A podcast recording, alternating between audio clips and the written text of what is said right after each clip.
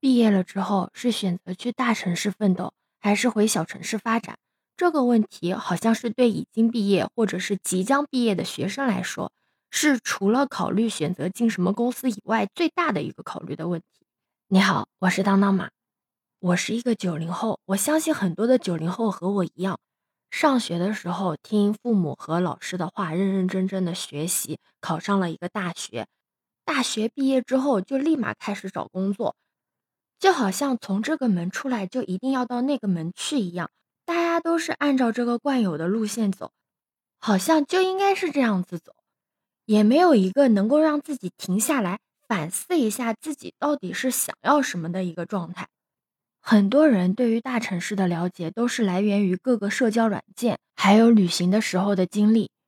很少一部分人是真的在那边居住过，并且了解当地的生活习性的。所以好多人都会觉得在大城市的打拼很难，人情很淡薄，没有什么人情味。这是好多人对于大城市的一个刻板印象。我是一个盐城姑娘，我现在定居在南京，可以说我这一辈子就扎根在江苏省内了。我觉得我比较幸运的一点是，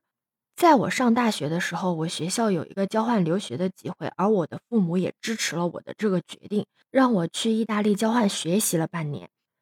虽然只有半年时间，但是我在这半年时间内真的学到了很多。我看到了好多不同的人，他们在过怎么样的一种生活，还有各种各样的文化在不同的空间内的思想的碰撞，真的看到了一个多元化的世界，完全打破了我对这个世界之前的认知。这半年的学习给我最大的收获就是开拓了我的视野，并且让我深刻的了解了我自己。我应该追求什么东西？什么东西才是适合我的？说到这个，我就想到有网友说自己没有野心，只想回到小城市过一些安逸的生活。但我想说的是，如果你在大城市生活一段时间之后，是非常有利于提高你自己的。你更能感受到什么是现代文明，什么叫真正的竞争，什么叫快节奏。你回到小城市，看上去好像很安逸，但是真的不利于自己的提高。大家都会安于现状，你的眼界也会慢慢的退化，你学的很多的东西就对你没有用了，那你怎么能提高呢？到时候你会面临两个选择，一个就是彻底被同化，另外一个就是越来的越孤立，越来越觉得焦虑，越来越觉得自己的内心是被封闭住的。因为在我们没有走出来之前，我们对这个社会认识这个世界啊是有受局限性的。